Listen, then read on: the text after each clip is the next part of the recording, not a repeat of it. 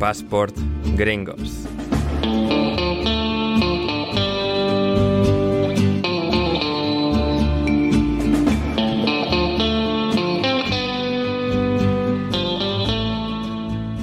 Bienvenidos a Passport Gringos, vuestro podcast favorito sobre deporte y cultura pop estadounidense. Hoy nos adentramos en uno de los deportes más singularmente, estereotípicamente gringos, el dodgeball, el balón prisionero. Hablamos sobre la película, sobre el deporte practicado en la vida real y un montón de cosas más de este deporte que tanto hicieron por exponer al mundo Vince Vaughn y Ben Stiller, con el largometraje conocido en Latinoamérica como Pelotas en Juego y en España como Cuestión de Pelotas. Y para hablar de las pelotas, está junto a mí, Ander Iturralde, mi inestimable compañero y copresentador de este programa, David Mosquera. ¿Cómo estás, David? Hola, Ander. Hola, Ander, ¿cómo estás? Eh, sí, para hablar de pelotas. Hoy vinimos a hablar de pelotas.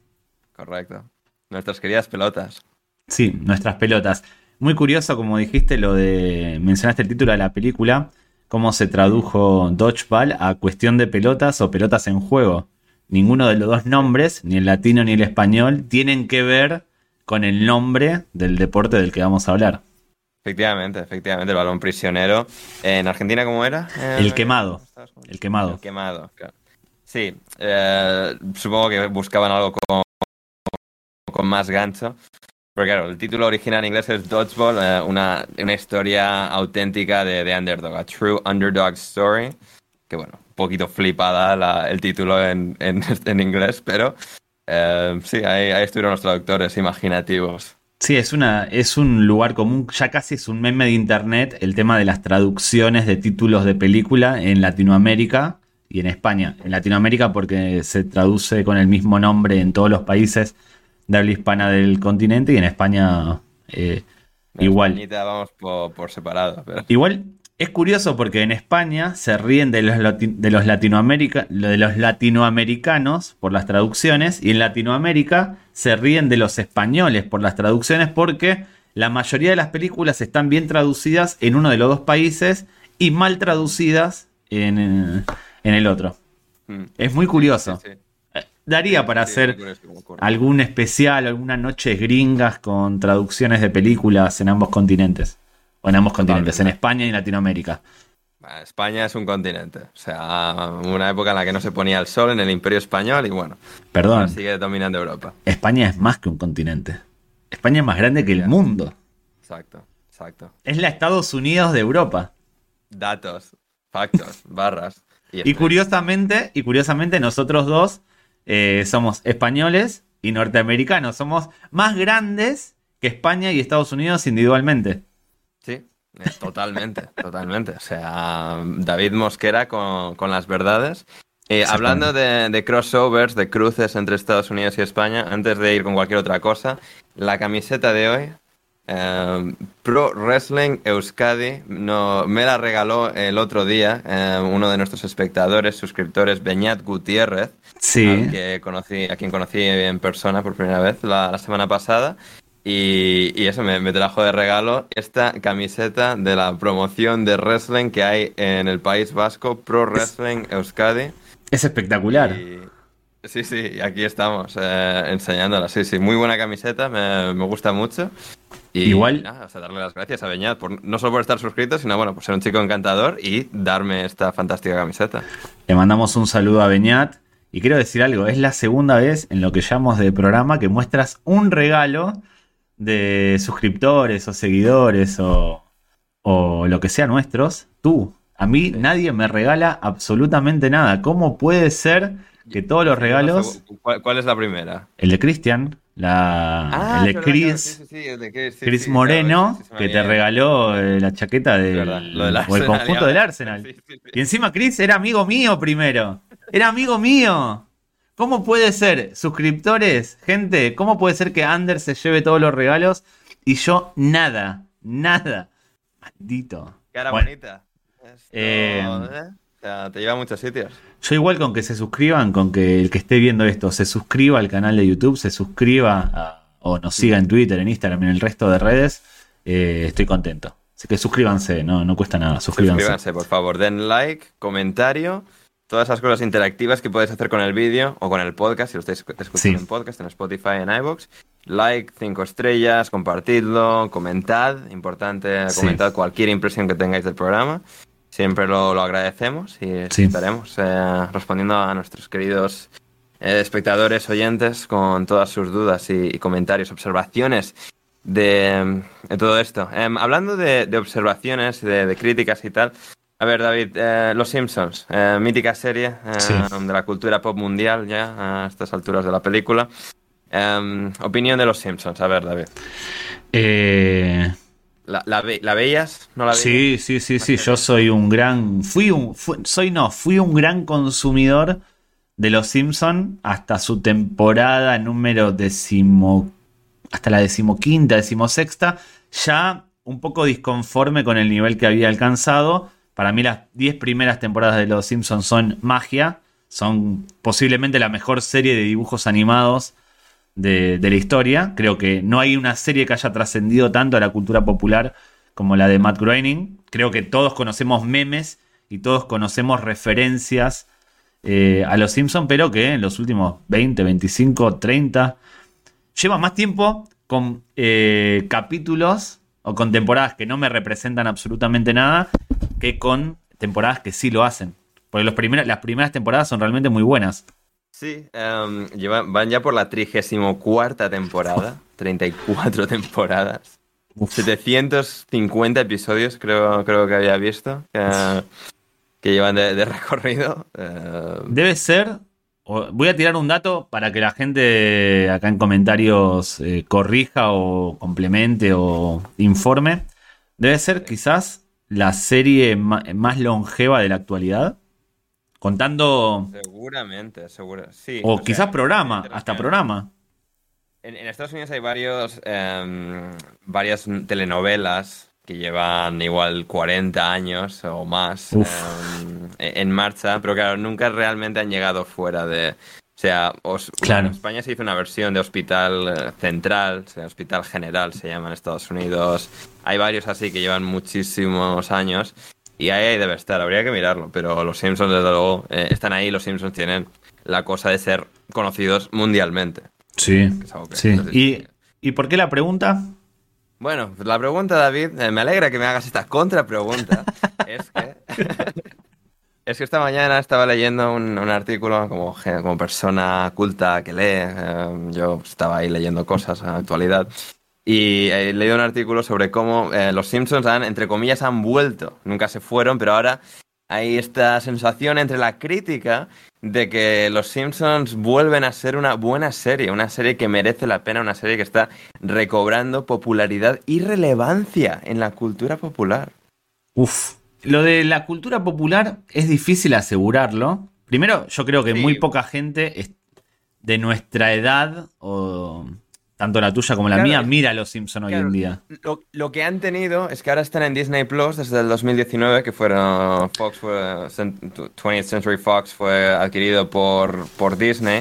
Y ahora como que han tenido este auge, de nuevo como la gente que ve Friends todo el rato en Netflix y tal, están empezando a entrar en esa dinámica y Pero según números y tal. es están viendo- que- Eh, la, la audiencia viene de los capítulos antiguos o de los capítulos actuales?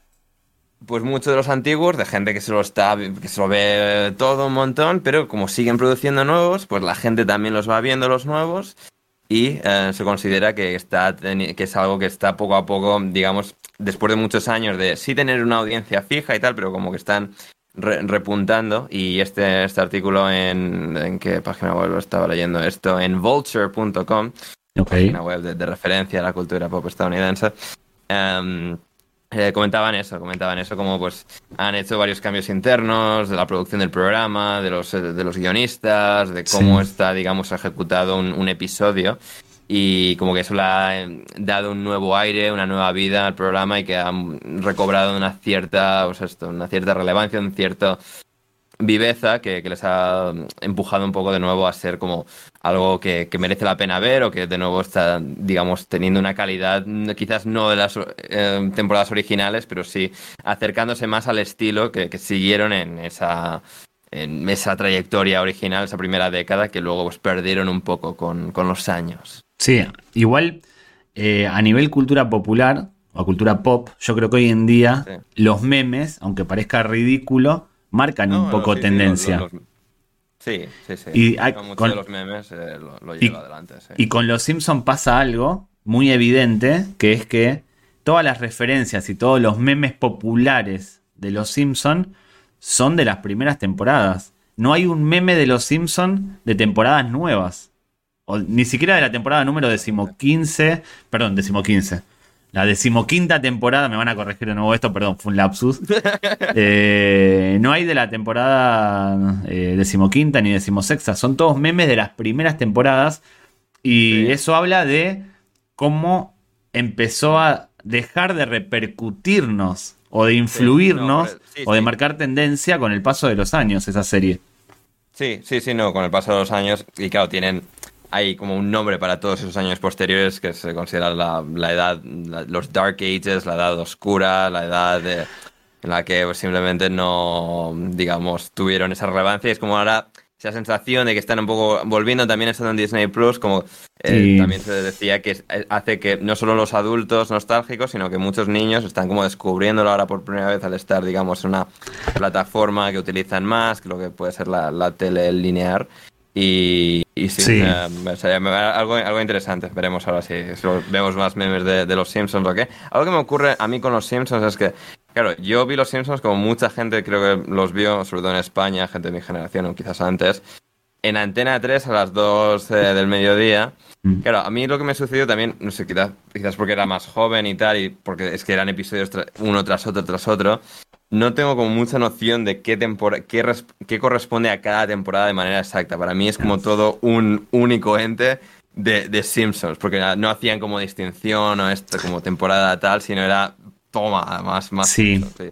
Claro, Y eso a mí que, claro, si luego viese los episodios, pues los podría, ah, mira, esto es aquí, esto es aquí y tal, pero no tengo como esa referencia mental tan, tan marcada. es que los de mi generación, que es una generación eh, anterior a la tuya, crecimos Varias con los Simpsons. Anteriores. Claro, yo crecí con los Simpsons. Yo cuando era, tenía 6, 7 años ya veía los Simpsons y a medida que pasaban los años veía cómo tecnológicamente mejoraban los dibujos y las historias y demás. Entonces sí lo pude apreciar. Llegó un momento que dije, no, esto no, no, no es lo que me gustaba. No me estoy sintiendo interpelado por los Simpsons. Esto ya no me identifica.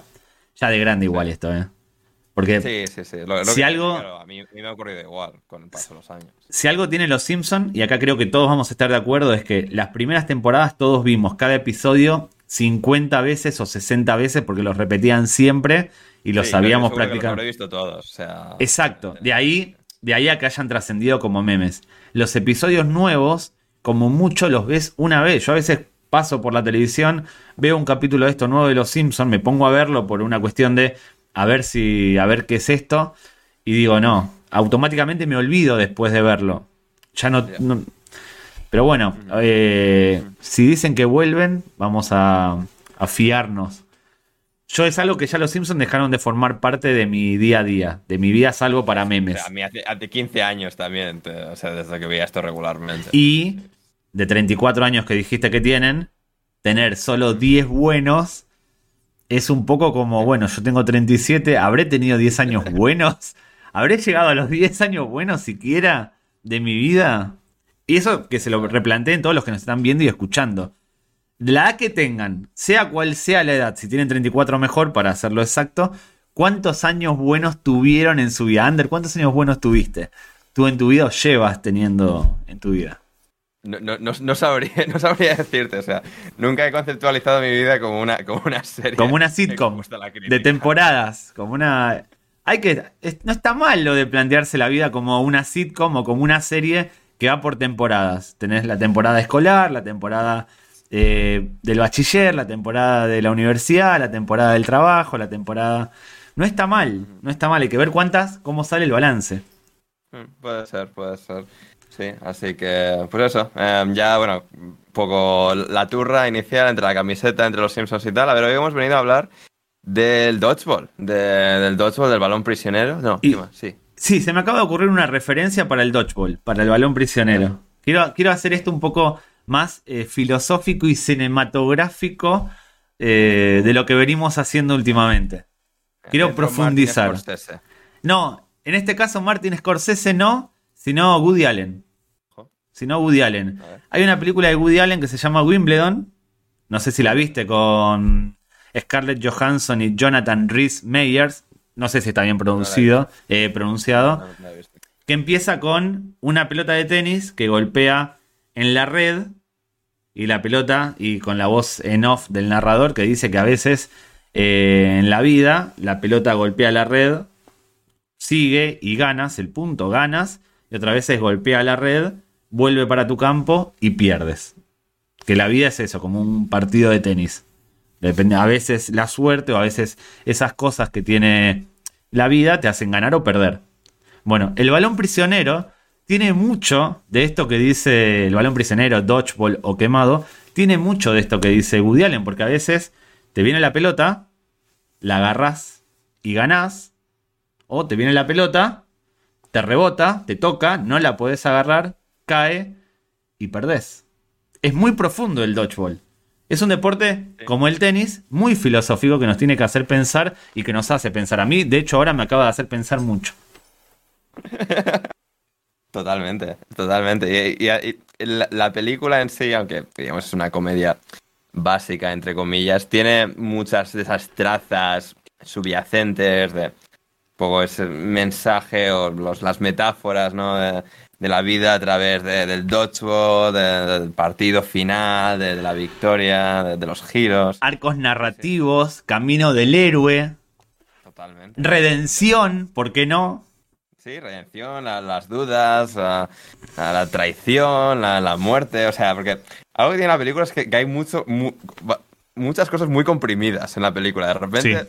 o sea, muere uno de los personajes, en me- o sea, y el día siguiente están compitiendo por la final, o sea, Sí. es un poco, a ver, igual os debería dar pena eso, ¿eh? Que, Te sea, enseña, la película te enseña a ser resiliente. Te enseña Sí, a recuperarte de los golpes. Eh, ¿Qué tal la vida? Porque el dodgeball es un deporte que representa fielmente a la vida. Para los que no saben de qué estamos hablando, deberían, yo creo que es una película bastante universal. Si a lo largo del episodio Yo- mencionamos yo la- yo la spoilers, conocía y, habría, y habré visto, digamos, extractos a lo largo de los años, pero nunca me había sentado a verla entera. Y la vi entera por primera vez la semana pasada. Bueno, está bien. Bueno, siempre hay gente que no ve los grandes clásicos del, del cine. Eh, Dodgeball es una película protagonizada por Vince Vaughn. ¿Está bien pronunciado Vaughn? Estoy muy perseguido con la pronunciación A ver, de apellidos. A ver, es, a ver de Vince Vaughn. Súper pedante. Vince Vaughn. Vaughn. Vaughn. Vince Vaughn y Ben Stiller. Eh, La sinopsis o el argumento básicamente es Vince Vaughn. Vaughn Vince, Vince, el bueno de Vince, el bueno de Vince es propietario de un gimnasio que va a ser rematado porque tiene muchas deudas y para, para poder juntar el dinero que requiere evitar esa- ese remate, esa hipoteca, eh, él y sus eh, clientes deciden apuntarse a un torneo de dodgeball en Las Vegas que tiene como premio 50 mil dólares. Ben Stiller interpreta... exacta que necesitan para Justo. eh, salvar la deuda. Sí, eso es muy de las películas que a mí siempre me llama la atención porque cada vez que en una película el protagonista necesita una cantidad X de dinero, hay algo, hay algo que justamente coincide en cantidad y en plazo y en, y en fecha con lo, que, con lo que necesita. Nunca es, necesito 50 mil dólares, el premio es de 150 mil. No, nunca pasa eso. Me molesta un poco. Sí. Eh, bueno, eh, Sí, Ben- a ver, hay, hay muchas cosas en la película que, bueno, a ver, o sea, les sigues la corriente, pues porque... No, bueno, pero esto, esto de, los pre- de los premios en este tipo de películas es, es universal. Es como una norma no escrita en Hollywood. El premio siempre tiene que equivaler o equivale a la, a la deuda o a lo que necesitas. Nunca es más ni menos. Eh, ben Stiller interpreta eh, de forma magistral al dueño de un gimnasio rival que quiere comprar el de Vince Vaughn y que también se apunta en el torneo para ganarlo y no solo hundir a Vince Vaughn, sino también conquistar a la chica de la película, que es la contadora de Vince Vaughn. Entonces van a Las Vegas, se enfrentan y sucede lo que todos esperamos que suceda en este tipo de películas. Ese es el argumento general. Curiosidad. La chica de la película es la mujer de Ben Stiller en la vida real. Sí, Eh, no me sale el nombre, creo que es. Eh, Christine, Taylor. Gracias. Bueno, salen muchas películas de, Ben Stiller, por cierto. Hmm. ¿Y te gustó la película? Sí, sí, sí, no, la, verdad es que la, disfruté bastante. O sea, sigue, digamos, un formato, una, trama bastante, bueno, básica y reproducida muchas veces en muchas películas diferentes, pero bueno, yo casi, casi todo, digamos, lo que suele hacer Vince Vaughn a mí me, suele gustar, me tiende a hacer bastante gracia. Ben Stiller por lo general también. Y sí, la, combinación de, factores y tal. O sea, es cierto que Vince Vaughn hace básicamente el mismo personaje en casi todas las películas, menos algunas excepciones. Sí. O sea, Vince Vaughn hace de Vince Vaughn, pero Em, pero aún así tiene. Sí, es una comedia pues esto, simple, fácil de, ver, que no, es muy pretenciosa y que es entretenida y que te hace pasar un rato divertido. Sí, sobre todo, eh, yo cuando la vi, lo, que, lo primero que pensé fue: está bien ese deporte, están jugando al quemado, al balón prisionero, pero ya está, es algo de película. No hay una liga, no hay un campeonato, no hay un deporte oficial que se llame Dodgeball. O sea, no, eso se juega en el colegio, no es real. Yo pensé eso cuando la vi, inocentemente. Siempre hay alguna, algún grupo de, de locos, de loquitos que juegan a eso, que lo practican, pero yo no pensé que existiese de verdad una federación de dodgeball, asociaciones de dodgeball, y que se jugase en serio al dodgeball. Y cuando digo en serio, digo campeonatos organizados por federaciones, con árbitros y demás. Eso fue lo que me llamó la atención a mí cuando la vi por primera vez. Sí, sí, sí, efectivamente. No tienes la, Federación Mundial de Dodgeball, la World Dodgeball Federation, que es eh, la, bueno, sí, WDBF. Um, y luego, sí, la, o sea, el Campeonato Mundial Dodgeball, World Championship y la World Dodgeball Association. Hay un montón, o sea, es espectacular esto. Y cada país tiene. Y cada país tiene su federación o asociación, como se quiera decir. E, exacto, exactamente.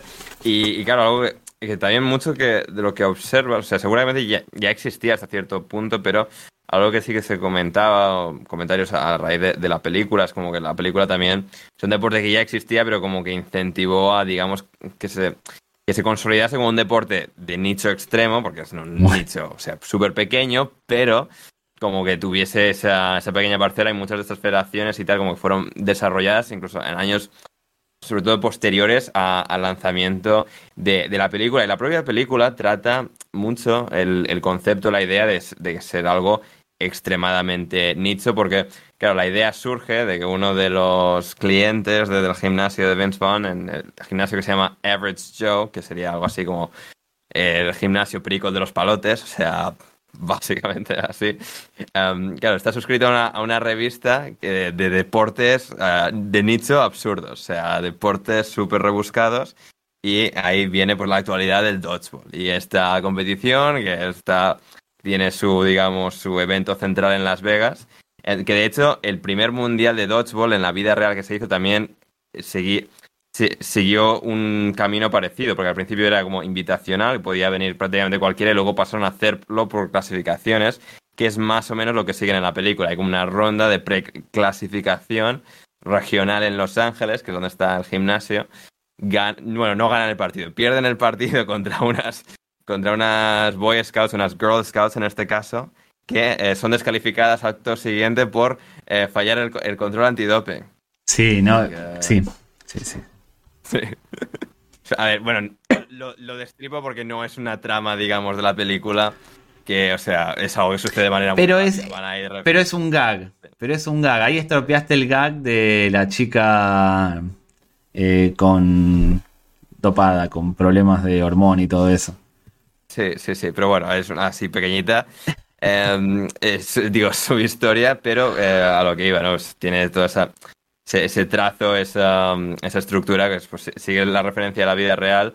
Y además de la película, algo también que, eh, o sea, además de la película, además de la revista que se menciona en la película, de cómo se les ocurre la idea del dodgeball, em, hacen referencia, bueno, y es la, la televisión que lo cubre, eh, un canal de ESPN secundario, que era ESPN, que no sé por qué le pusieron este nombre, por qué se lo inventaron así, pero para, de nuevo, deportes ultra minoritarios, Se, se inventaron ESPN 8, el canal número De 8 8. ESPN De 8. The 8. O sea, De- en o sea, español, di en inglés y en el 8 en, espa- en español. Correcto, correcto. ESPN The 8, que sería en inglés. Para hacerlo un poco Y- latino. Claro, sí, para darle la. decirlo, oh, 8 suena más gracioso que 8. eh, y, y crean ese canal y digamos, es un canal real que existió durante un tiempo, luego lo clausuraron, luego lo eh, resucitaron en internet, tal. Sí, no es que- Ese, ese legado de folclórico. No es que fuese un canal real, sino que ESPN decidió establecer un- una transmisión de deportes especiales o minoritarios o curiosos, llamándolo eh, ESPN de 8. Esto, Sí, lo de exacto. 18, además de por el juego con el castellano, ESPN no llega hasta el 8. Eh, ESPN, para los que no conocen la señal, tiene ESPN, ESPN 2, ESPN 3, ESPN tiene varios extra y demás, cada uno dedicado a deportes o a em, cosas particulares. En este caso, la película juega con 18, como contó Ander, que no existía y que a raíz de la película decidieron implementarlo cada tanto para retransmisiones especiales. Tipo como una, una especie de Super Bowl, un día transmitían eh, cosas de deportes minoritarios. Sí. Y, y claro, pues tiene esa, esa curiosidad. También tienen, digamos, los comentaristas, narrador y comentarista de, de la final, de la super final que disputan en Las Vegas este evento, los comentaristas de ESPN D8, eh, que son los actores Gary Cole y Jason Bateman. Ta- También son uno de los highlights de, de la película con las Sí. referencias, con ser como una bueno, especie de caricatura, parodia de, de lo que sería narrador y comentarista habitual y que, o sea, digamos, tratan con mucha seriedad eh, y rigurosidad el, bueno, el estar ahí con, con un partido de dodgeball, de balón prisionero, y es una dinámica que, que añade mucho, mucha profundidad, una capa de, comedia muy, muy bienvenida, digamos, a, lo que es eh, el evento eh, colofón, digamos, de la película, que es el, el torneo de dodgeball en Las Vegas. Sí, es un homenaje a todos aquellos que se toman en serio cosas que aparentemente no son serias, o al menos desde el punto de vista de los demás. Para mí es un gran homenaje porque todos nosotros tenemos algo que tomamos muy en serio y que para otros quizás es una tontería. Y estos comentaristas, estos presentadores de ESPN de 8 se toman en serio un deporte que para la mayoría de nosotros está reducido a patio de recreo en el colegio, en clases de educación física. Sí, eh, exactamente, exactamente. Y sí, sí, y la dinámica, como decía, que tenían los dos comentaristas también. Es decir, cuando ves la película también reconoces muchos memes que existen por internet eh, de la película, o sea, de los propios comentaristas, del, del personaje Jason Bateman, que, que en este caso se llama Pepper, o sea, Pimienta Brooks, Pepper Sí. Brooks, y el narrador que es Gary Cole, que se llama Cotton, Cotton, Cotton McKnight. Y claro, eh, uno de los memes, cuando, sobre todo, no sé si en castellano seguramente no sea tan utilizado, pero es, o sea, that's a bold strategy, Cotton. Y, o sea, que dice que es, como, es una estrategia muy arriesgada, a- algodón, que Cotton, o sea, también es, no sé por qué se llama algodón, no en ningún sentido. Además, McKnight, o sea, nombres, o sea, los, los más absurdos que se podrían inventar, um, se, se los inventan. Y creo que además tiene en esa película nace uno de los memes más icónicos en su momento de Chuck Norris, que aparece en, Correcto. Que aparece en la Todo lo película. que- Uno, de la película. uno de los memes clásicos de internet, de los primeros memes en realidad, el Chuck Norris haciendo el, el ok, que es uno de los primeros memes real. Eh, hoy ya es habitual, hoy hay gente que, que ya nace con memes, todo tipo de memes que ya tienen un significado concreto. Eh, Chuck Norris, uno de los primeros memes que empezó a ser universal, fue el de Chuck Norris haciendo ok, como el mítico del chaval con la computadora de Brett no sé cuánto, David Brett, o no me acuerdo el nombre que, que tiene. No, Está el no chaval el haciendo- nombre, pero sí. ¿Sí? sí, sí. Bueno, esos son los memes eh, primi- primogenios, primigenios. A ver, los Primigenios. primigenios. Ahí Sí, está. Eh, son los que son los que empezaron a, a fomentar el uso de memes. Eso me gusta.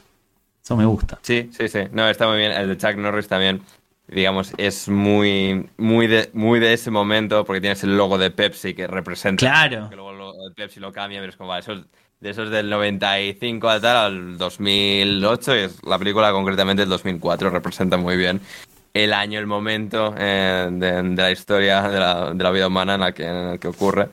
Y, y sí, sí, eso es- y luego hay un montón de, así como de Chuck Norris, hay varios em, cameos más. Eh, Bueno, William Shatner también es el Sí. comisionado de, del- de este eh, torneo de, de balón prisionero en, en Las Vegas, por ejemplo.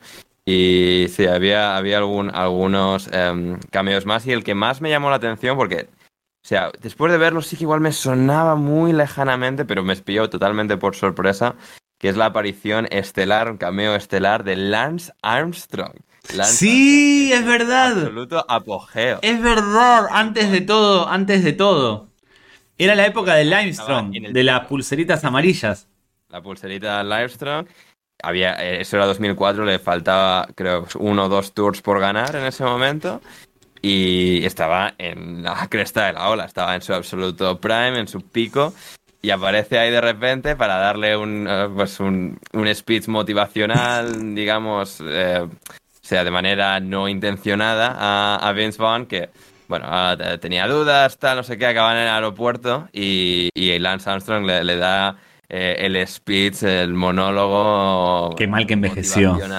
Envejeció muy mal. Sí, sí, sí, hombre, como, pues como todo con Lance Armstrong, pero, pero sí ha sido una, es una de esas cosas que, ostras, claro, después de todos estos años, todo lo que ha ocurrido, le ves ahí aparecer, contarte la película y a ver, pero es que con Lance Armstrong también es todo tan complicado, ¿no? Porque parte de su historia de redención absoluta eh, es, o sea, es verdad que superó un cáncer de testicular y que casi muere y tal, o sea, con Lance Armstrong todo es muy complicado y de repente verle ahí aparecer y darle ese speech a, Vince Vaughn porque además la- lo presentan como Lance Armstrong era muy fan de repente haberle visto el día anterior compitiendo en el torneo de dodgeball el día siguiente en, el aeropuerto está como ah ves no o sea él como tú eres Lance Armstrong ah, tú eres el de el de dodgeball y Lance Armstrong es casi más fan de él que él del que Vince Vaughn de Lance Armstrong y es una cosa así como que ocurre de repente, no me lo esperaba para nada. Es como, hostia, yo sé quién es ese hombre.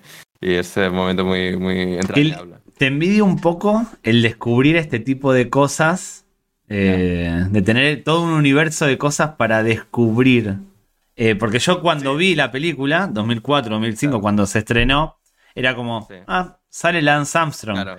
Pero claro, no es el mismo ahora- impacto que No. salga en ese momento y verlo en ese momento que verlo ahora, porque viéndolo ahora, tú dices, este hijo de puta salió en la película diciendo Sí. esto después de todo lo que hizo, es como que funciona mejor, porque le da un nivel que antes no tenía, le da una capa que no tenía.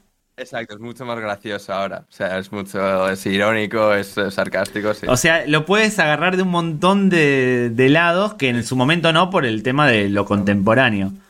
Te envidio en Sí, ese sentido. Creo y voy a hablar de memoria, me voy a tirar un triple. Creo que eh, durante la película el equipo de Vince Vaughn tiene un entrenador eh, que anda en silla de ruedas, Sí. pero creo que el entrenador, la versión joven, ahí lo, lo vas a poder googlear o buscar, es Dan Hedaya, o Hedaya, Sí. que creo que es... No, Han Casaria, perdón. Han Casaria, creo que es la voz, Ah, Sí, eh, una de las voces de Los Simpsons, ya que hablábamos. exacto, sí. ¿Es? Hank Azaria, sí, ¿Es- sí. está- lo recuerdo bien? Sí, sí, sí. Sí, sí, sí, lo- cabeza lo funciona.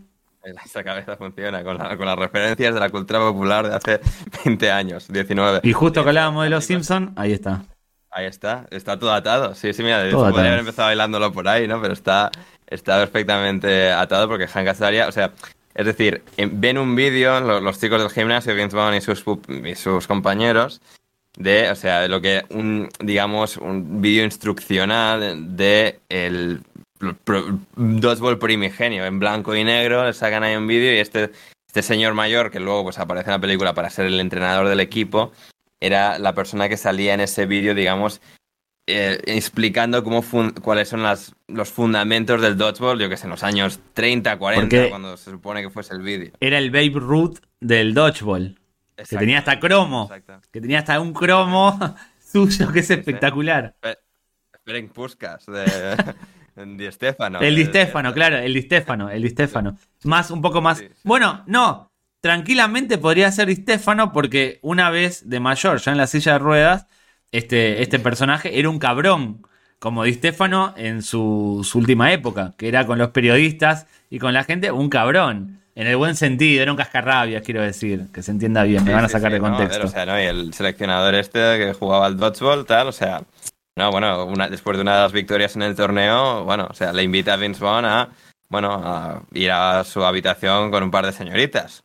O sea, Nada que no se haya hecho en el deporte, en otros tipos de deporte en Estados Unidos especialmente. sí, sí, sí, es, eh, es cierto. Y, y sí, sí, eso es, una, es un, un, un hilo muy, muy, muy bueno ahí de, de- de la película con, los Simpsons. Es una película que tiene, si no la vieron, tienen que verla. Y si la vieron, seguramente hace mucho tiempo, vale la pena volver a verla porque uno pasa un buen rato, como casi todas las películas de Ben Stiller y Vaughn. No les va a cambiar la vida, pero van a pasar un rato agradable, que es lo que se espera de una película, a fin de cuentas. Sí, digamos, de, de ese género de películas, es una que, que está bastante bien. Hay películas dentro de ese género que a veces son un poco, uff, o sea, que intentan hacer ese mismo cometido de ser algo simple, gracioso y tal, pero que, digamos, Y, pero de- pasan el límite de, de- de lo aceptable y de lo estúpido demasiado. De estos, de Vince Vaughn, Ben Stiller, te garantizas eh, Sí, en general, esa sí. normalidad en cuanto a calidad. No. Sí, no en, que- general sí, no, no suelen tener nada, digamos, muy por debajo de, de, de ese, de ese umbral. Y Dime- claro, la película, pues eso. Ah, Te, sí. te- te voy a preguntar, top 3 de películas de Ben Stiller para ti. Que hayas visto, ¿no? Mm. Que hayas visto. Sí, sí, no, a ver, que haya visto. A ver, tenemos- No te pregunto dirigidas por él, sino en las que salga él. No, no, en, la- en las que él sale, en las que él sale. A ver, Walter Mitty, Walter Mitty, Walter La increíble vida de Walter Mitty para los... increíble vida eh, de Walter Mitty, esa, esa gran película. mucho. Muy buena. Una que, bueno, no está... está- Dirigida por él, Walter, la de Walter Mitty está dirigida sí. por él. Sí, sí, bueno, y Dodgeball está producida por no Sí. dirigida, pero es uno de, los- de los productores. Bueno, pero producida, eso de los productores de en Hollywood es puse un poco de plata, ya soy productores para levantar un poco el caché de la película. Bueno, sí, pero él ha acabado siendo director, o sea, no me extraña. No, ya era director, ¿eh? No. Ben Stiller ya en los 90 había dirigido Ah, películas. bueno, claro, sí, sí, sí, sí, pero eso. No te fíes de los productores, de los productores pone es no es garantía de Sí, nada. pero, pero, a ver, pero habiendo sido el director y tal, no me extrañaría que, bueno, como productor, Ah. como gran referencia, tuviese cierta eh, influencia. Pero, No te fíes. eh, en todo caso, eh, Walter Mitty seguramente será la, la número uno. A ver, tengo mucho cariño a Noche en el Museo, porque la vi de, de joven, la primera de Noche en el Museo. Eh, ya está aquí David con su... No, no, está bien, la viste de pequeño, está perfecto. es una película infantil y está bien que la hayas visto de pequeño y que te haya marcado. Exacto. Y, y luego, a ver, no está tan bien aceptada por la crítica, seguramente, pero otra película que, o sea, que, que me gusta, o sea, la vi no tan, tan de niño, pero, o sea, en la adolescencia es la de, de- bueno, es en español como es, del robo a la torre, o, o sea, The Heist. Robo en las alturas en- en Latinoamérica, con Eddie. Murphy y demás. Exacto, exacto. No es nada del otro mundo, pero, no sé, es una película que se deja ver, que es... Tiene su, su cosa, a mí, a mí me gusta bastante. Ahora seguro que hay alguna que no me esté acordando de Ben Stiller en este momento. Pensé que ibas a decir eh, de Cable Guy, Dime. de Cable Cuy, de Cable Guy, la con Jim Carrey. Sí, no sé, esa la llegué a ver, no sé, no me llegó a... Envejeció muy bien esa película. Seguramente, a ver, voy a mirar, a ver, aquí tenemos la lista de películas de, de Ben Stiller. A ver, eh, sí, las de Zoolander las vi más tarde, no está La 2 es mal, malísima. bueno, La 2 es malísima, muy mala. sí, bueno, seguramente. Eh, bueno, Starsky and Hutch no está mal tampoco. Gran gag. sea, Los padres. Eh, Como es Star, ¿Cómo? Starsky y Star- lo mejor de la Hutch. película es la parte que va en la que entre que van a la cárcel a ver al personaje de Will Ferrell y que están con Owen Wilson en la cita doble. Eso es lo mejor de la película. Sí. Todo ese intervalo. Sí, El resto es prescindible. sí, El resto es prescindible. La cita doble y lo que hace Will Ferrell en la película. Mm. Sí, y de hecho, o sea, Owen Wilson sale en esa película también como bueno, coestrella, eh, como protagonista. Y claro, algo de la película Dodgeball que me di cuenta a- al verlo con, con Vince Vaughn es que, ah, digamos, la trama final, o una de las tramas finales cuando está en el torneo, a Vince Vaughn le entran dudas, etcétera, ocurre, es la trama, es, una- es un calco, bueno, es un calco de esta película porque fue la primera, que fue en 2004. En 2013 sacaron una película Vince Vaughn y Owen Wilson llamado eh, Los Becarios. O, bueno, Aprendices fuera de línea en España, me parece. De, que están en Google. puede ser. sí, sí. Pues sí, eh, seguramente sea eso. Y, y eso, en inglés, The, The Internship, Aprendices fuera de línea. Que sí, que al final de esa película la trama es exactamente igual, Sí, le entran bueno. dudas, etcétera. Y, o sea, y- y- Espera, espera, no, no, pero- Este eh, Son todas iguales en ese estilo. En, en la- los No, no, Wedding no, Breakers, esos también le entran dudas al final. Siempre es el, el conflicto es Sí, las pero, dudas o sea, del que- personaje. o sea, sí, pero, o sea, pero de manera, o sea, pero está- es como, de ma- no es Sí. solo que siga una línea general, parecía es, eh, el- No, pero tienen el tienen el ABC, la de cuestión de pelotas es copia de copias, de copias, de copias. en No, ese sí, sí, sentido. sí, sí, pero yo qué sé, eh, eh, Vince Vaughn y Owen Wilson, un año después de esta película, hicieron la de Wedding Crashers. Esa. Eso nos sigue, digamos, o sea, también hay algo parecido al final de la película de dudas existenciales, pero no es como No, pero hay- abandona al equipo. No, pero hay un ingre- abandona el equipo de los de los rompebodas. Abandona a Owen Wilson el equipo de los. Perdón, Vince Vaughn abandona el equipo de los rompebodas en este Sí, pero caso. no, pero no sigue, pero no sigue, pero el el arco narrativo no es el mismo. hay- No, hay claro. No puede tener el mismo arco narrativo, pero la, la No, pero- fórmula. pero, la de, pero- pero la de los aprendices sí que es eh, un calco, o sea, en pero el coincide. Coincide, no, ese tipo de películas eh, son previsibles, ya se sabe lo que va a suceder, tienen unos ingredientes, puede cambiar un poco el orden, puede cambiar un poco el sabor, No, no, que pero los ingredientes eso, son que lo no le mismo. cambiaron ni el orden, o sea, es lo que te, es lo que te quiero decir. Coincide, es una ruleta. Es una ruleta y cada tanto toca la misma, cada tanto toca la misma. Claro, sí, sí. Y es cierto que fue nueve años después. Se acepta que, que fuese igual. Después, te, No, después pero- por privado, te voy a pasar eh, una película igual a Cuestión de Pelota, con el- los mismos conflictos y demás. Hollywood. Hollywood. Sí, sí. Sí, sí, sí.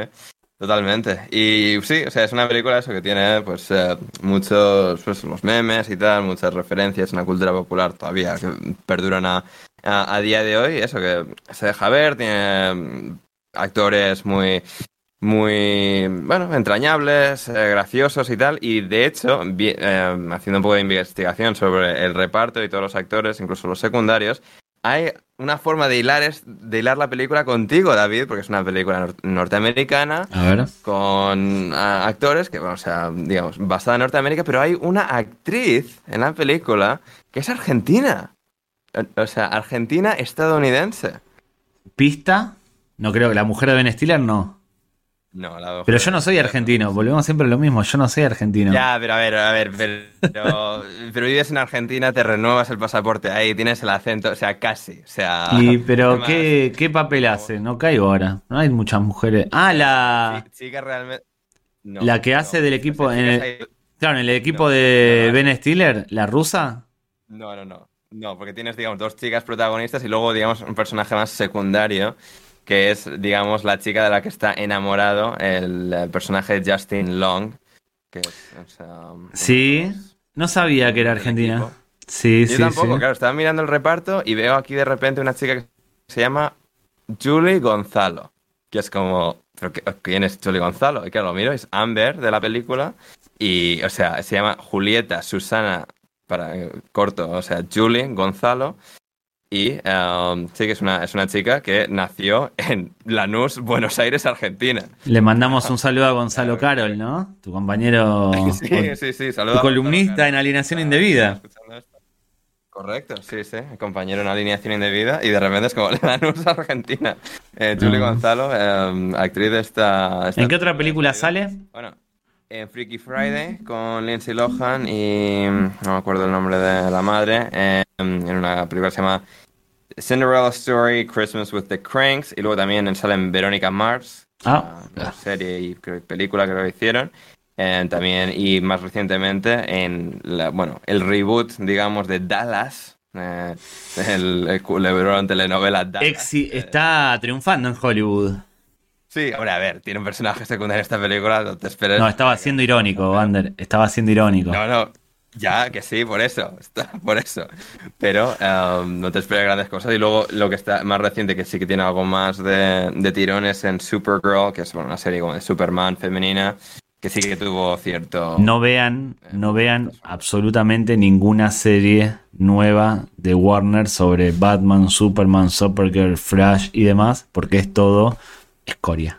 No vean, no pierdan tiempo viendo series de Warner nuevas sobre superhéroes. Es mejor ver las nuevas aventuras de Lois and Clark de los 90, que era mala, pero es mejor ver eso que ver cualquier cosa que haga Warner con cosas de DC Comics ahora, en la actualidad. Háganme caso. Pero, pero ahora, pero ahora, ahora para las nuevas películas que van a hacer de DC, sí que han, o sea, han contratado al como director genio de Sí, Marvel, pero ¿no? Que tarde. Tarde piaches, ya. diría Miñanay. Tarde piaches. Eh, Destrozaron todo lo que se, todo lo que podían haber destrozado de DC Comics, lo destrozó Warner. Estropearon todo. Todo estropearon. Hay gente que piensa que los superhéroes de Marvel ahora son mejores que los de DC por las películas, porque son infinitamente superiores. Las películas, sí. Son entretenidas, no es que sean mejores a nivel artístico, sino que son entretenidas, que es lo que uno quiere cuando va al cine. En Sí, fin, muchísimo, muchísimo más éxito. sí. Sí, eh, avanzamos. Eh, Hablemos de, hablemos, hablamos de la película ya. Sí. Hablemos ahora del deporte, porque el deporte existe, es un deporte real. Exactamente. Es un deporte real que creció gracias a la película. Existía, la película lo potenció y lo catapultó, no al éxito, porque si no todos conocerían el deporte, todos lo jugaríamos, pero sí a cierto crecimiento que hizo que en todos los países, o en la mayoría de los países, exista un equipo, una selección de eso. Sí, sí, sí, eh, efectivamente. Es un de- deporte que se juega pues con las reglas que pues puedes observar en la película, que puedes tener más o menos interiorizado si lo has jugado o no. El que no jugó, al que... del No hay nadie que no haya jugado a eso. Por eso, o sea, la gente incluso aunque no incluso haya jugado a primera mano por lo que sea, lo tiene más o menos, digamos, yo creo interiorizado lo, lo básico de cómo funciona, de lanzar el balón, si te impacta y no lo pillas, cae al suelo, te, ha- te han eliminado. Eh, básicamente sí, sigue esta estructura y de hecho yo esta tarde estaba, me- no me los he visto enteros, pero he visto un rato generoso de partidos internacionales de selecciones, un Estados Unidos-Canadá del 2014 que tiene 42 millones de reproducciones en YouTube. Eh, o sea, locura. Es un montón. Y sí, sí, a ver, porque creo que a ver, lo que sucede es que cuando metes Dodgeball en YouTube es el primer vídeo que sale. Mm, es el que el la video que todos van a ver cuando escuchan algo sobre dodgeball. Dodgeball. Exactamente, igual que yo, ahí mira, o sea, este Canadá, Estados Unidos de 2014. Y, y tiene su cosa, a ver, no sé, de nuevo, esto lo vería yo a nivel organizado y tal con todos los deportes que veo. Pues quizás, ¿no? Pero yo qué sé, así como, o sea, existe el baloncesto, el balonmano y tal, pues tienes eh, Sí. de tuerca de ser de, de contacto y, bueno, pues no era una, pues esto, verlo un No es aburrido. como- No es No, aburrido. Como, la di- como es la dinámica del juego y tal, tiene, tiene su, su atractivo, aunque sea minoritario. Sí, eh, deporte que tiene... Yo coincido, alguna vez vi eso, ese tipo de resúmenes, sobre todo cuando hay algún punto espectacular y demás que no es que se viralice, pero te aparece en alguna página, algún eh, incluso en YouTube destacado. Eh, es un deporte que si lo enganchas en la televisión, quizás lo ves cinco minutos y no tienes la sensación de haber perdido eh, tiempo. Por ejemplo, yo si engancho eh, un abierto de golf en la televisión, no estoy cinco minutos y si paso cinco minutos digo, ¿qué, qué hago viendo esto? Sí, mi- mira que a mí me gustan muchos deportes, pero el golf sí que es uno de esos deportes que nunca me he logrado enga- enganchar. por- Sin desmerecer Eh, a. Yo no quiero, no quiero que los que. esta gente de 60 años que empieza a jugar al golf porque le sobra el dinero y le sobra el tiempo. Y es un deporte que puede practicar cualquier persona con. Sí. justamente con dinero. No quiero ofenderlos a ellos. No, no, no, no, o sea... no los quiero ofender. es- es- Pero es un deporte aburrido. Y a mí me gusta el béisbol, o sea, es decir, no es que no es que es un deporte muy aburrido por lo que sea, el golf no me ha enganchado, pero puedo decir nada, bueno, pues es aburrido y tal. La gente puede decir exactamente lo mismo del béisbol y yo disfruto del béisbol. El- Pero para jugar al béisbol, para jugar al béisbol tienes que estar óptimo a nivel físico. Tienes que tener eh, una- Sí, no, no, un ver, mínimo movimiento sí. motriz. Tienes que tener ciertas habilidades motrices para coordinar una pelota golpe, correr, leer un poco la jugada. En el golf Totalmente. solo necesitas dinero. Sí, a ver, y tener por suficiente movimiento de, de brazos Nah, y hay gente- y hasta luego no hay, para Yo- hacer el golpecito. Pero He no, no hay tenido- que correr ni nada. o sea, He tenido, je- he tenido un jefe de 70 años que se hacía el Maradona del golf, nos hablaba de golf y, y le, ya. quizá le agarré No, no. manía y empecé a etiquetar a la gente que, que juega al golf Puede ser, puede ser. Haremos Por algún eso. episodio de Tiger Woods eh, en algún momento. porque- de los escándalos de Tiger Woods. Bueno, y bueno, su carrera, su caída. su- No me importa lo que hizo Tiger con su vida, me importa lo que hizo con la mía. y con las strippers con las que engañó a su mujer. Em, pero.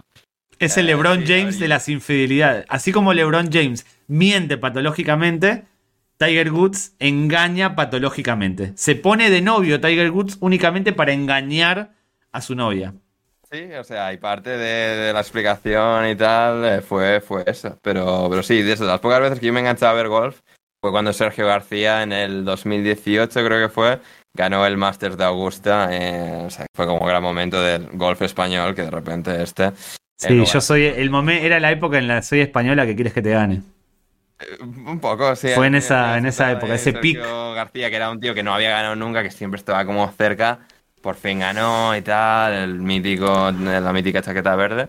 Pero sí, más allá de- del golf, claro, pues esto, eh, es uno de esos deportes, eh, el dodgeball, volviendo a él, que pues, tiene su, su cosa, tiene Es dinámico. acción, es muy dinámico, es muy inmediato, tiene hay esa tensión constante, porque es- no hay muchos, digamos, no es un campo muy grande, es concentrado, comprimido, hay mucha pues esto, acción concentrada en un espacio pequeño de, de, de acción y, y tienes esa tensión constante, lanzas, no lanzas, esquivas, tal.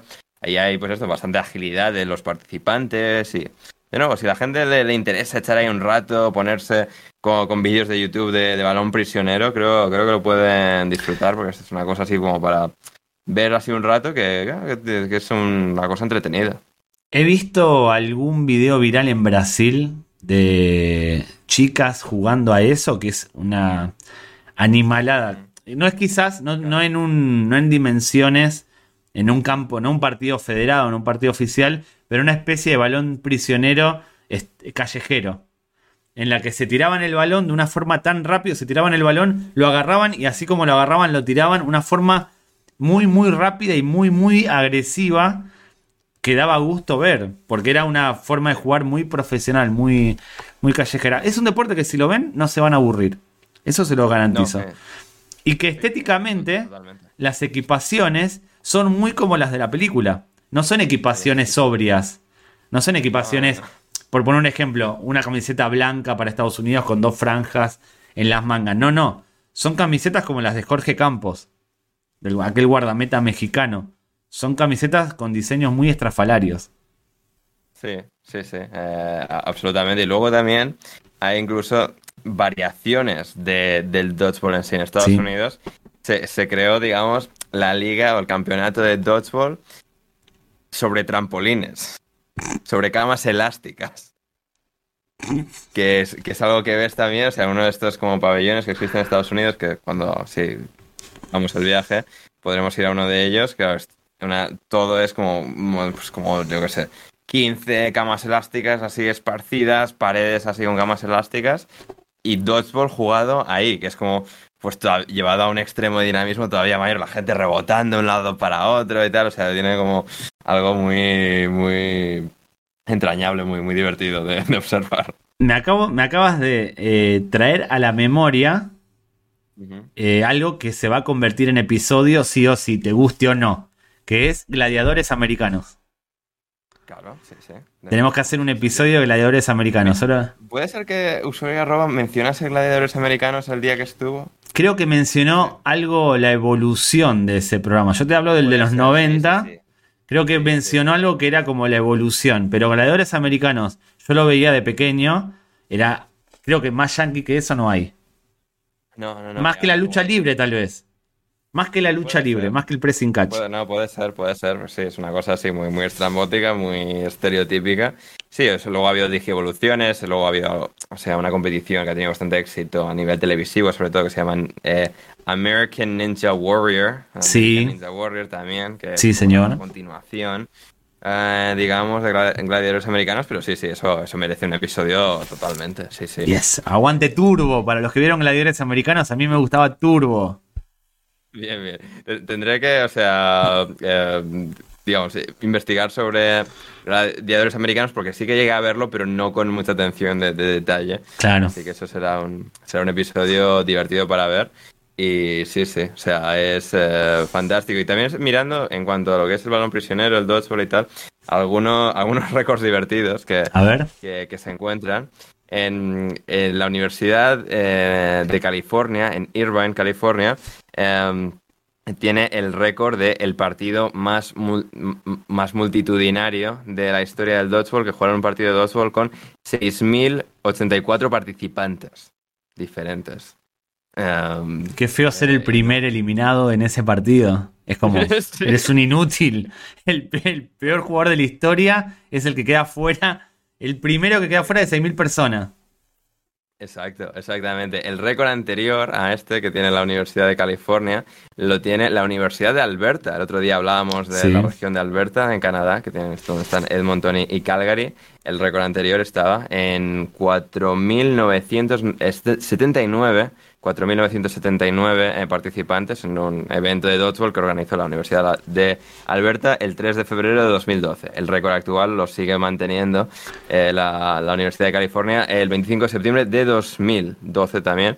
Y luego también el, el récord de partido más largo eh, de, de la historia del dodgeball eh, lo tiene, bueno, ocurrió en, en, un- en una universidad en el, en el estado de Vermont, que eh, un partido que duró tres días, que duró 41 horas, 3 minutos y 17 segundos, que dijeron, no nos, no nos hemos eliminado, tenemos, o sea, estamos cansados, queremos irnos a dormir, supongo que habría descansos entre, entre medias, que irían a dormir, a comer, a lo que sea, y volvieron hasta que eliminaron al último. No sé cuántos participantes hubo en este partido, tuvo- tuvieron que ser bastantes para aguantar un partido.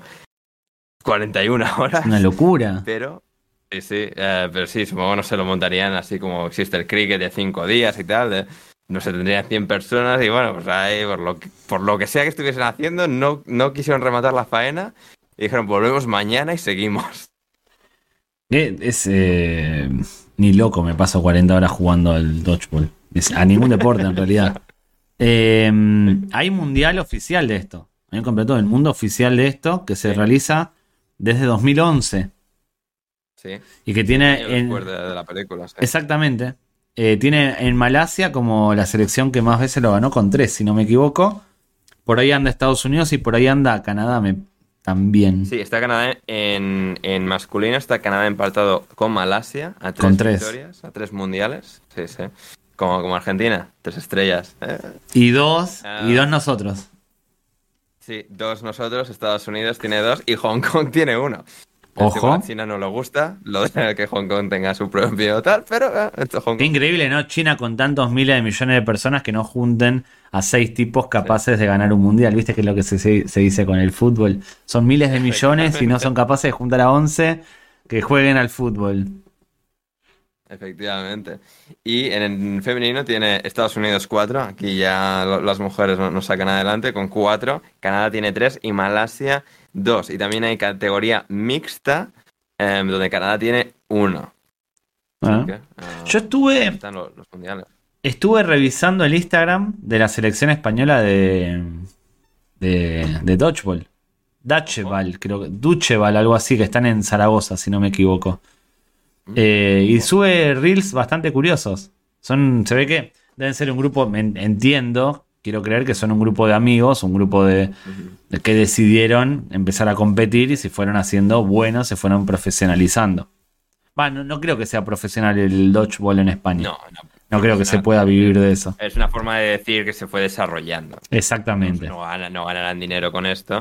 Exactamente. Pero- pero sí. si, si buscan Dodgeball España, les va a aparecer la cuenta de Instagram que recomiendo porque tiene algún reel gracioso. eh, porque se ve gente que ama lo que ama el deporte. Y obviamente cuando uno ve eh, cómo alguien que ama algo lo comparte, disfruta porque se identifica con, con esa gente. También en Argentina, tiene, Argentina tiene su propia selección y va un poco en la misma tónica. Es gente que ama el deporte, lo juega, lo practica y lo difunde a su manera. Yo me saco el sombrero y ojalá que consigan algún día ganar un mundial o competir a Las Vegas o lo que sea, que, que puedan conseguir algo con eso. Mm. Te- te- habría que mirar, tengo curiosidad por ver dónde va a ser el Mundial de 2023, porque después de estar parados en 2020 y 2021 por el COVID, volvieron Sí. en 2022 organizando el Mundial de Dodgeball en Edmonton, Canadá. Justo Edmonton, jugado.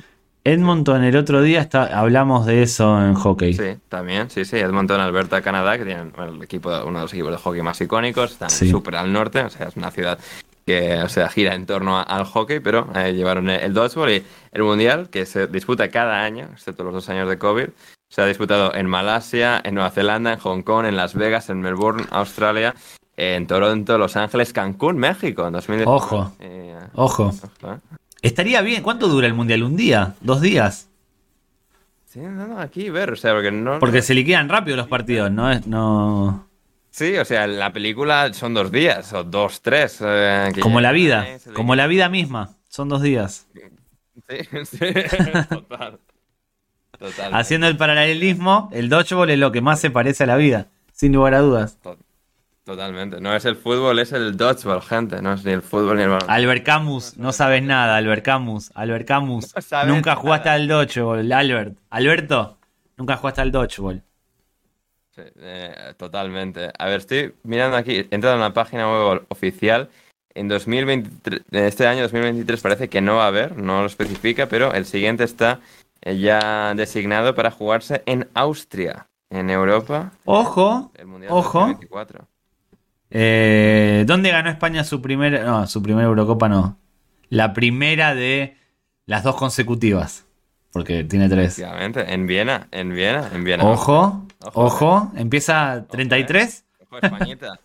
33, Españita. O sea, Por de cierto. España, Alfredo Duro, Dragonite, eh, cállense, quiero escuchar el himno de mi Españita. Ojo, Austria, eh. Yo quiero decir una cosa. Desde que ya hace un par de semanas hablamos de Fernando Alonso en la Indy y hicimos un llamamiento. Dijimos que si veían esto y no se suscribían, Fernando Alonso no iba a ganar la 33. Pasaron dos grandes premios y Fernando Alonso no la ganó. Entonces, yo no sé tu under, pero yo creo que hay gente que nos ve y que no está suscrita. Efectivamente. Y es que por eso el nano no ha ganado. Y yo quiero que gane. Yo quiero que gane. Si no os suscribís, gente, o sea, hay gente, hay más de una persona que está viendo, que nos está escuchando ahora mismo, que nos está mirando a los ojitos, Sí. no le ha dado a suscribirse. Hay que darle a suscribirse para que el nano pueda ganar la 33. Si no, no va a ocurrir. Y Exactamente. va a llorar. Sí, es terrible, pero eh, en Montmeló, no sé si viste la Alonsomanía. Yo creo que se presenta a las, a las elecciones y las gana. Sí, sí, sí, Nunca tuvo un pic tan alto de popularidad como ahora, Fernando Alonso.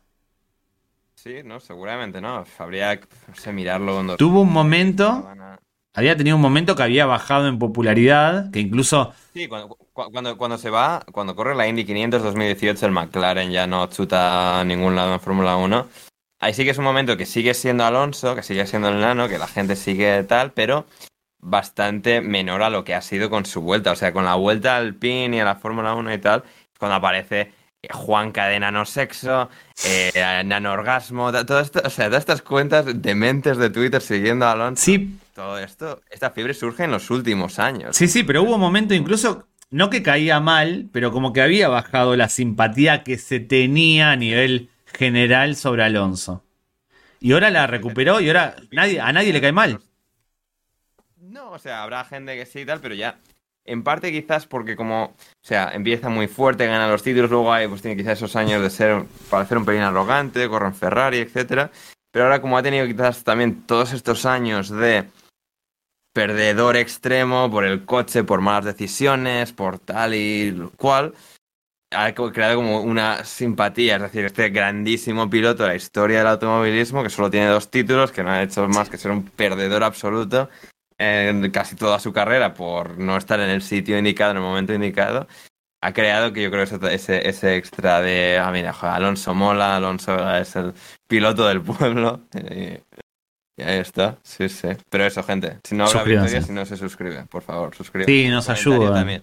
Sus- comentario para eh, fortuna extra para el nano. Sí, sí, sí, sí. Eh, mm, no sé si tenemos algo más para, para contar sobre el dodgeball. Mm, No, creo que hemos estado hablando de la película, de los mundiales. Creo que lo hemos repasado todo bastante bien, bastante bien, sí, sí. Es una de las cosas que me gustaría hacer en nuestro viaje a Estados Unidos. Ir a un gimnasio, a un algo, a, un A jugar al dodgeball. un par de pelotas y a ver quién le da al otro primero. No era malo en el colegio yo al dodgeball. No era malo, es algo... No, no, o sea, no, me extra- o sea, yo no me extrañaría que me ganase, o sea, porque tú, o sea, además de ser quizás un pelín más competitivo, o sea, quizás tengas esto un más cuerpo más atlético. más- Para gam- Era bueno eludiendo y atrapando la pelota lo que me falta, lo, lo que me faltaba en ese momento y me falta ahora. ¿no? No, la fuerza en los brazos. Soy una persona que no tiene mucha fuerza en los brazos. Mi fortaleza está en el tronco inferior, como el- la del Kun Agüero. Tengo. mm, es así. Pero me faltaba la potencia. Me faltaba la potencia. Sí.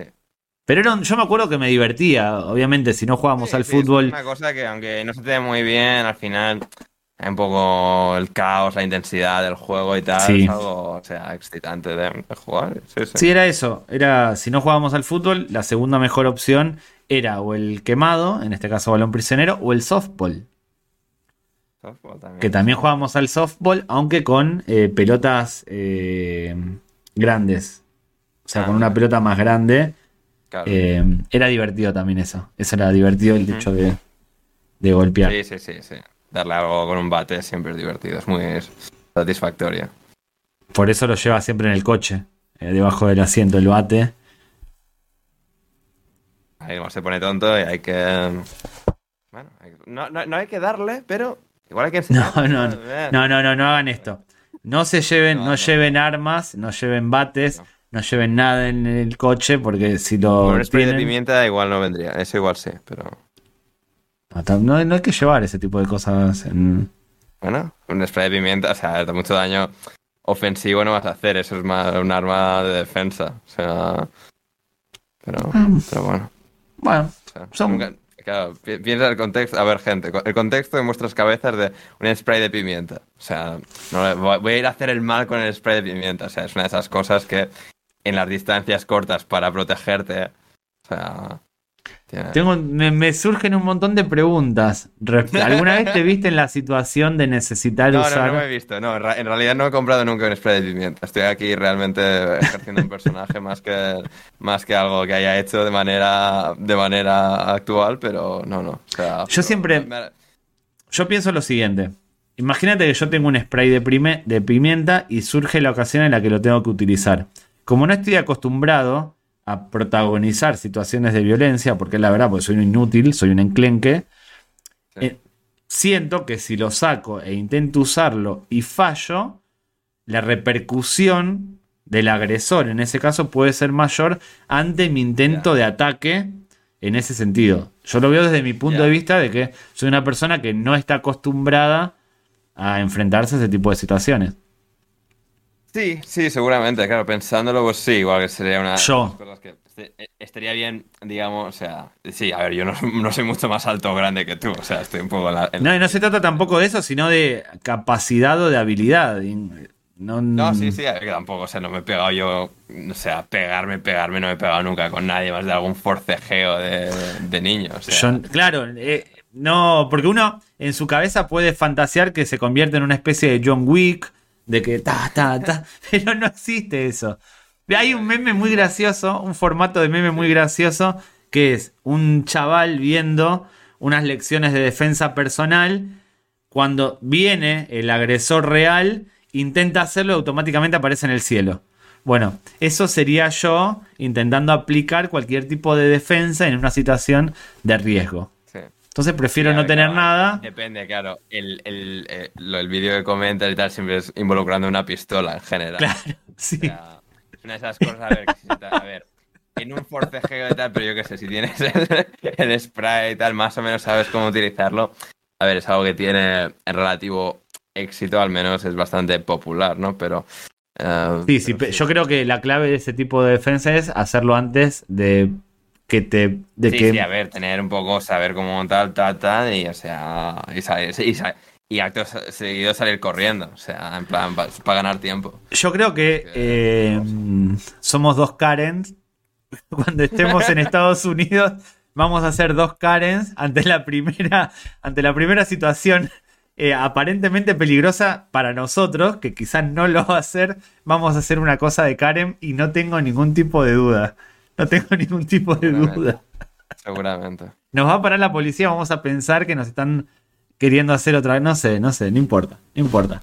Estamos, estamos por hoy. Estamos, se está yendo Sí, al, sí, al garete esto, se está Sí, yendo. Sí, sí.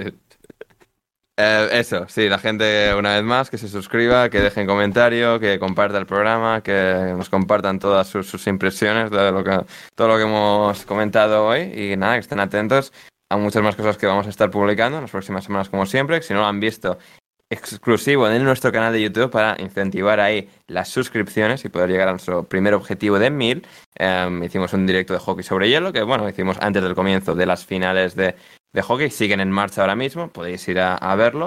Con Inés Álamo hicimos el hockey para damis la semana pasada que podéis ir a ver o escuchar también, que lo tenéis ahí si no lo, si no lo han hecho todavía.